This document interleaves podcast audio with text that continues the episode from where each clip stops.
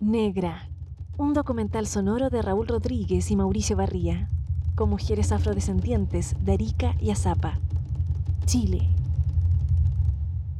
Así que le vamos a pedir más que nada a nuestra abuelita que nos bendiga a todo este año y que nos proteja y también que nos dé la venia para subir nuestra cruz de mayo sin ninguna dificultad este año y que todo salga bonito, bien y compartir en familia, con los amigos, como siempre. Vamos a cantarle ahora una, una estrofita a la cruz para poder después irnos a nuestro local a, a esperar a la familia, a los amigos que vienen a saludarnos.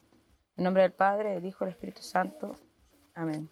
Buenas noches, Santa Cruz. Buenas noches, Cruz de Mayo. Las noches te vengo a dar, puesto en el monte Calvario. Alabado sea el Santísimo, sacramento del altar, y la Virgen concebida sin pecado original. Cuando pases por la cruz, te has de quitar el sombrero donde puso sus espaldas aquel divino cordero. Alabado sea el Santísimo Sacramento del altar y la Virgen concebida sin pecado original. Esta doy por despedida. Yo me puedo decir negra, yo le puedo decir negra, yo le puedo decir negra, ella me puede decir a mí negra, india, yo te puedo decir blanco. Pero el sistema, la institucionalidad, cuando te dicen negra o negro indio, ahí está generando una discriminación. Pero yo te puedo decir, oye negrita, oye indio, oye, es que soy terrible india, porque, porque nosotros vivimos esto. Y los indígenas también lo viven, y ellos se tratan así como indios. Así, oye indio, ¿qué onda? Todo esto empezó por, por nuestro abuelito. Mi papá quedó viudo, tuvimos el apoyo de nuestro abuelito, de nuestro papá, y éramos chicos nosotros y nuestro abuelito nos contaba, porque nosotros somos los afrodescendientes que somos del lado de la chimba. La chimba es, todo, es, es un lado, un sector donde queda la Universidad de Tarapacá, acá abajo también. Entonces mi abuelito siempre nos habló de eso.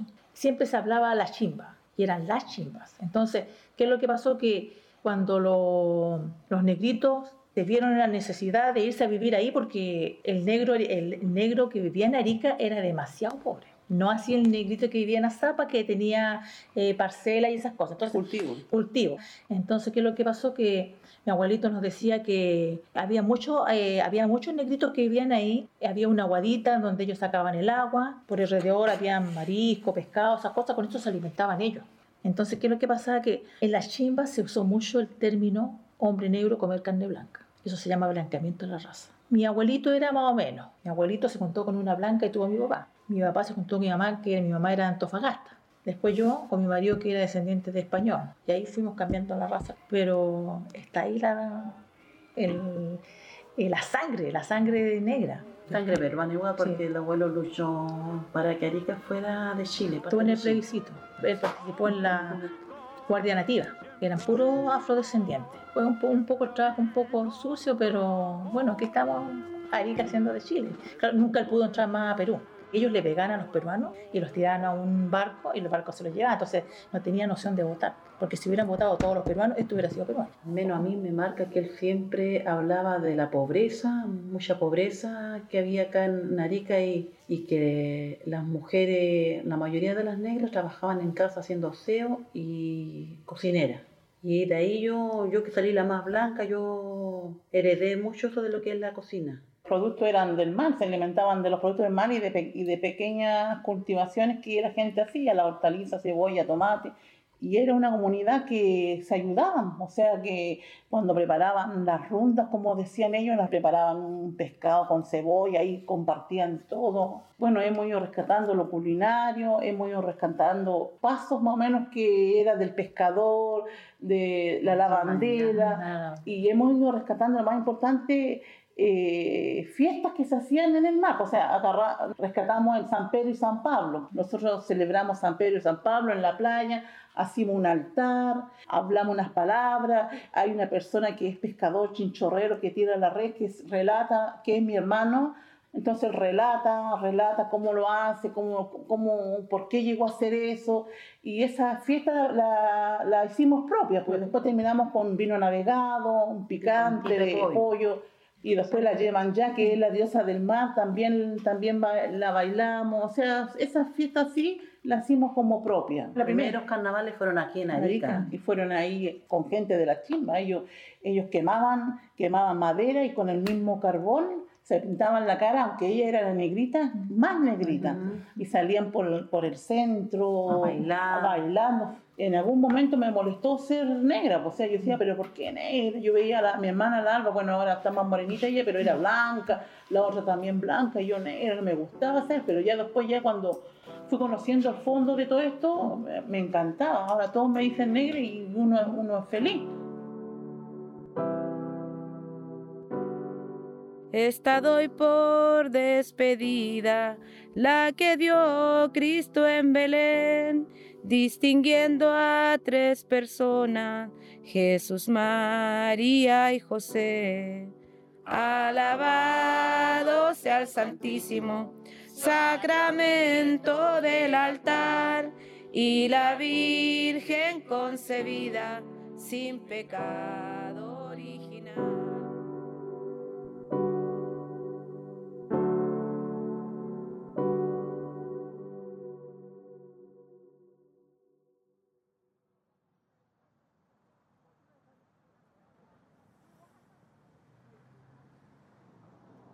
si el pelo significó algo negativo en nosotras.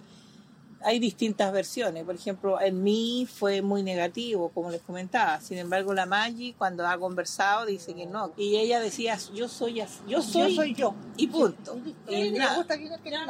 no, se sintió discriminada ninguna cosa. Entonces, fueron distintas situaciones. No así mi prima, que es de mi misma edad, ella sí sufrió harta discriminación en el colegio por ser negrita, porque aparte que ella es más morena que yo, le decían harto negra, negra, negra curuche. Ella fue a un colegio particular donde sufrió harta discriminación. Pero nunca tuve ese problema de discriminación. Al contrario, siempre me decían, ¡ay, qué lindo tu pelito! ¡ay, qué lindo el crespo! Para mí que ser afro, a entender eso, que había una cultura que era distinta a los demás, que me decían, oye, pero ¿cómo venís de Azapa? Si en Azapa hay como puros paisanos, así como otro tipo de moreno, pelo liso. Entonces yo decía, pero sí, mi tata tiene parcela en Azapa, es moreno y es crespo, y mi abuela es blanca, crespa, pero de Azapa. Eso para mí era que eran de Azapa, no tenía idea, que eran afro. Ahí está el pelo distinto, que uno es, es otro moreno. El pelo, las comidas. Ahí como que empecé a ir a algunos seminarios a captar más lo que era. Porque yo me acuerdo de. ¿Qué viene a ser el abuelo Nicolás para mí? Bisabuelo. Ya. Y mi bisabuelo era negrito, negrito y el pelo así como de mi mamá, blanco. y yo siempre lo miraba así, uy, tan negrito y el pelo tan blanquito. Y un caballero así como alto, macizo. Pero ahí entendí y dije, ah, es afro, eh, viene de allá de África. Yo decía, algún día voy a conocer África, sus raíces.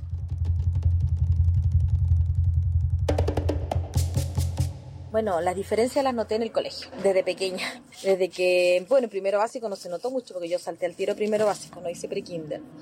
Pero ya, por ejemplo, como en segundo básico, eh, yo era tratada distinta por ser más crespa en mi curso era la única tan crespita, sí. Había otra niña crespa, pero rulos más, más grandes, ella era blanca, yo morena. Entonces, cuando jugábamos, empezaban las bromas, la rulito, ya, términos más suaves, la rulito, la cabeza rama. Con el tiempo los, los términos fueron agrandándose. Oye, virutilla, repollo andante cuando llegué en el liceo. Entonces, cada vez había, y eso escucharlo a diario, la verdad que uno ahora se ríe. Pues yo lo miro para atrás y digo, pero antes no.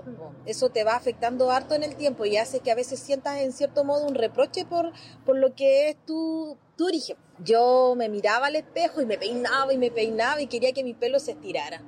Quería que mi pelo se estirara porque así creía yo que me iba a sentir mejor, más a gusto con mis compañeros. Y no era, no pasaba por ahí el tema. Pues yo me gustaba ser hija de, es decir, me gustaba ser descendiente de, de, de negros, como se podría decir, de la etnia afrodescendiente, pero me molestaba eso, que, me, que mis compañeros me molestaran. Y muchos de ellos eran descendientes de indígenas. Yo estudié aquí en el Valle de Azapa a los ocho años, de primero a octavo básico. Entonces, que antes no, no, en los colegios no se hablaba del afrodescendiente. El afro, uno era afrodescendiente y listo, uno sabía que era afrodescendiente porque tu padre te lo decía, yo veía a mi abuelito que era muy moreno, mi familia, mi mamá es blanca, de ojos claros, pero mi, eh, mi- el hermano de mi mamá es un afro. Moreno, sambo, alto, todos los rasgos de un afro. Mi abuelo es afro, era afro, afro. Y yo admiraba a mi abuelito, pero no podía mirarme en ese tiempo a mí. El reproche del pelo, lo que significa igual manejar un pelo crespo, peinarlo, lo difícil que es mantenerlo. Que la gente a veces me, me, me decía mucho en el colegio, amárratelo. Llegaste desordenada. Es mi pelo. No es el desorden, es mi pelo, mi- el pelo crespo es distinto. Y llegar a, a entender eso, a quererme, a aceptar mi pelo, fue todo un proceso, me costó harto. Yo me acuerdo que hace un par de años, eh, cuando estaban haciendo una que debe estar en internet, estaban promocionando algo de, del VIH. La mona que salía ahí en el cartel era una figura de una mujer negra y se le notaba así el pelo afro. Incitando. Claro. Entonces, ¿por qué marcan siempre a la, bueno, los afros de acá no tanto, pero a la negra negra como que la caliente? Eso es algo, es uno de los obstáculos que va a costar. Es como un estigma y... El negro negro dice que es hediondo. Yo he escuchado ese prejuicio a hombres, a decir, ay, pero muy morena, no, debe tener como ese olor. Así he escuchado. Y también algunas mujeres, no, tan moreno, no, mira cómo le brilla la piel, ese olor. Por favor, si es una persona común y corriente. Por lo tanto, esos estigmas han superado, han superado los años y lo seguimos viendo hoy. Lo seguimos viendo en, en- en la migrante afro que viene, ya sea de Colombia, de Haití o de cualquier otro país latinoamericano que sean afro. Y las mismas mujeres negras o descendientes de africanos de acá de, de, de nuestro, de, de nuestra región, en donde hemos estado más visibilizadas. Y eso nos ha pasado a todas. El otro día fui a una cabina telefónica en Calama hace muchos años atrás, cuando tenía como 25 años, y me dijeron si yo iba a trabajar a Calama, a esos lugares donde van las niñas a los prostíbulos a prestar servicio. Por lo tanto, siempre hemos sido miradas desde ahí. Desde, no te, no te han mirado como una mujer de, con, de respeto, con la dignidad que se merece cualquier otra mujer. Yo tenía una negrita que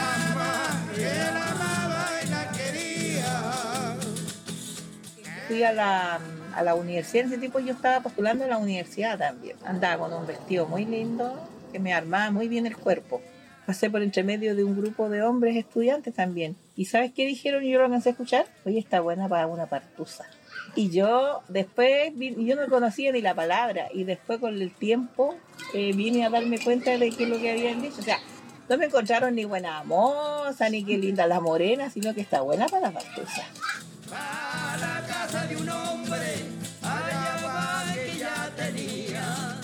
Y ahí entonces tú te vas, van dando cuenta que siempre ha existido esa forma de mirar a la mujer de rasgos negros desde esa mirada eh, sexual, de la sexualidad. Y eso sigue hasta hoy, hasta el día de hoy. Ya no te estoy queriendo, veleidosa. Esta negrita bruta, allá va, allá va,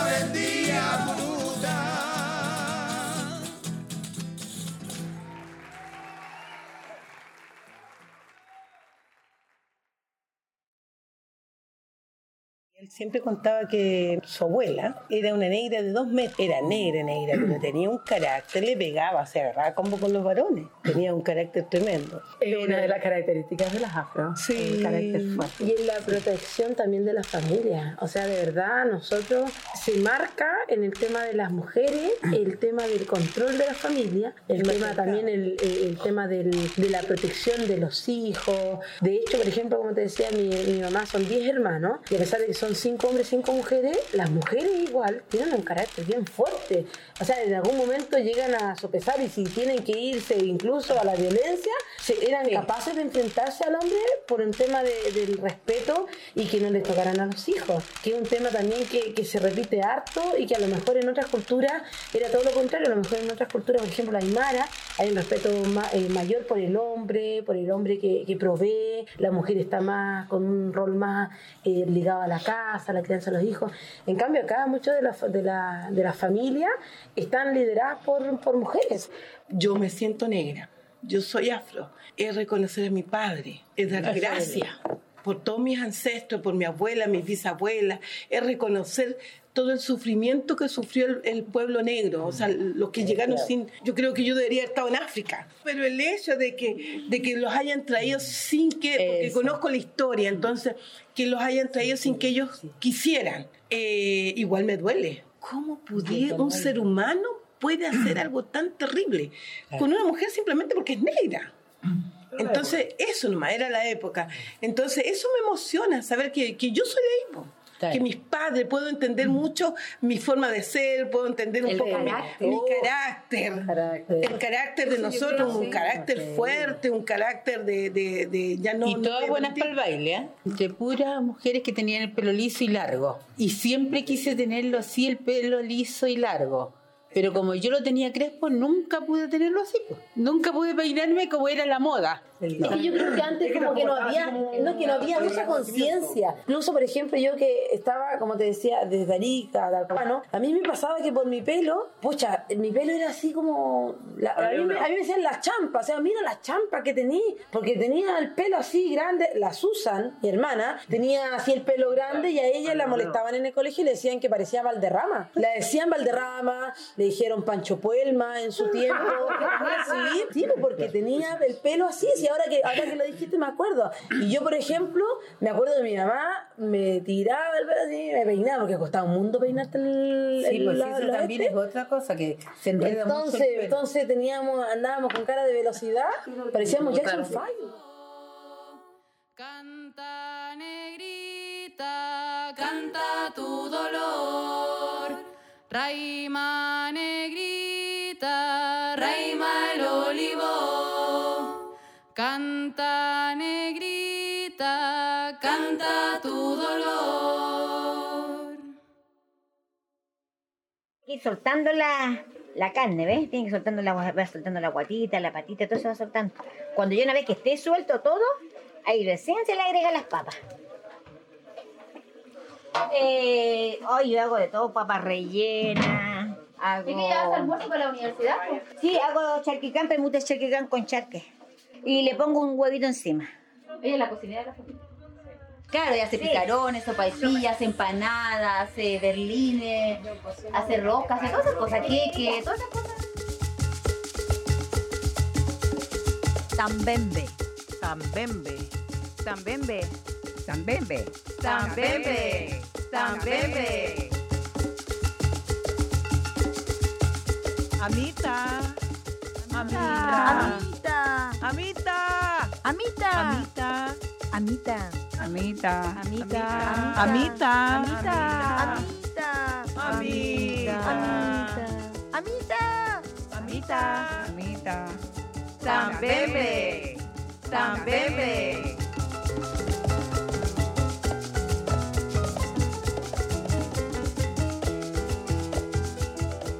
Algodonera.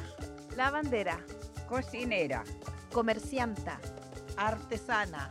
Cuidadora. Agricultora. Partera. Escogedora. Comercianta. Amita. Amita. Lavandera. Cuidadora. Amita. Cocinera. Artesana. Tambembe. Escogedora. Amita. Tambembe. Partera. Algodonera. Amita. Amita. Amita. Tambembe. Amita. Tambembe. Amita. Tambembe. Amita. No, la nodriza es la que da la leche. La, la que ama- mi mamá era nodriza. Que amamantaba. Le llevaban al cabro chico para que le diera teta. Sí. Era una, un, un pensamiento de las mujeres blancas que las mujeres negras tenían mejor leche. Así que mi mamá, como todos los años estaba embarazada, tenía leche siempre. Todos los años. Entonces le llevan cabritos chicos a que le diera leche, dice mi mamá, ella me contaba.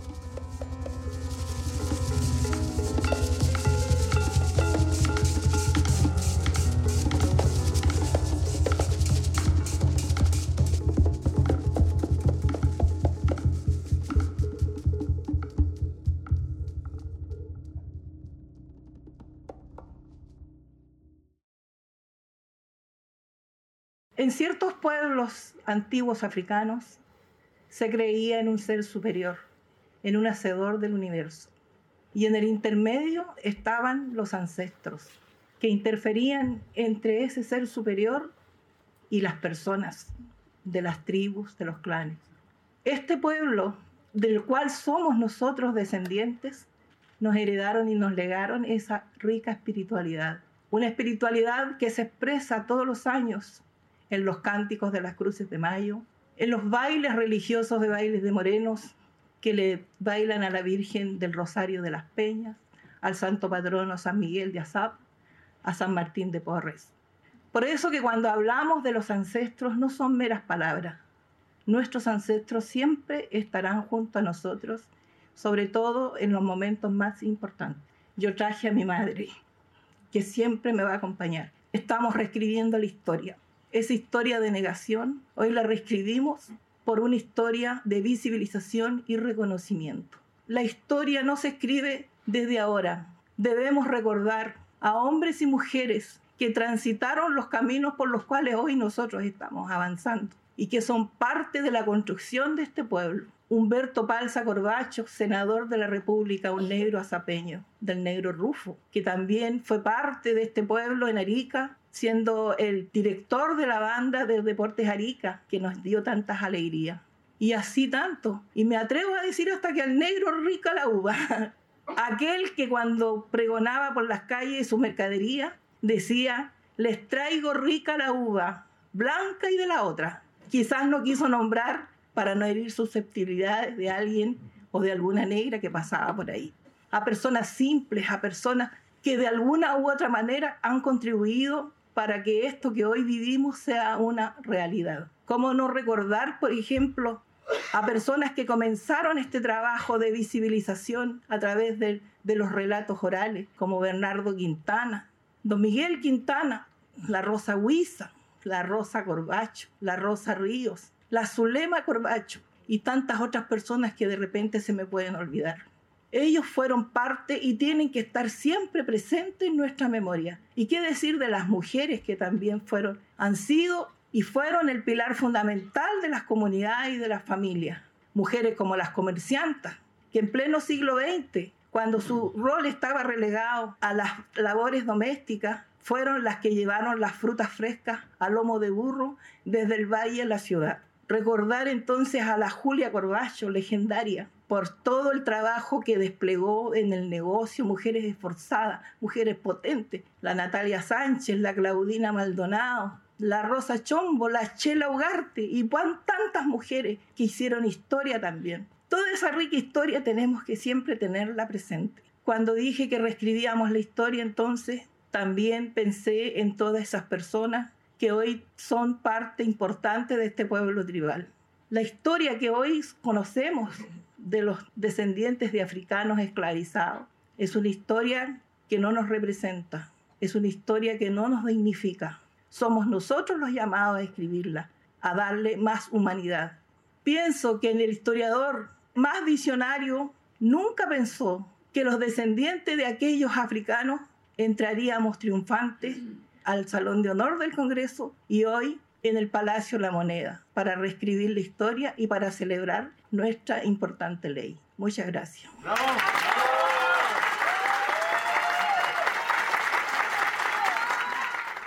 Soy Camila Rivera Tapia. Soy negra del pueblo tribal afrodescendiente en Chile. Soy Francisca Araya Quintana, negra, perteneciente al movimiento tribal afrodescendiente chileno. Soy Irene Stay soy negra del pueblo tribal afrodescendiente chileno. Soy Doliciña Donoso, tengo 78 años, soy casada, tengo tres hijos, seis nietos, un bisnieto. Siempre me he sentido negra. Lo que me movió más fue el baile, los tambores de las comparsas. Empecé en el movimiento a los 7 años junto a mi abuelo y fue él quien me enseñó todo sobre mi cultura. Actualmente participo en la colectiva de Mujeres Luanda, la cual posicionó la lucha contra la mujer en diferentes espacios y me entregó herramientas que utilizo día a día. Soy el gen recesivo de mi familia, porque la mayoría es de tez clara, ojos claros y pelo liso. Y me autorreconocí mujer negra hace cuatro años cuando llegué a vivir a Arica. Reivindico mi historia, reivindico mi identidad y reivindico mi cuerpo.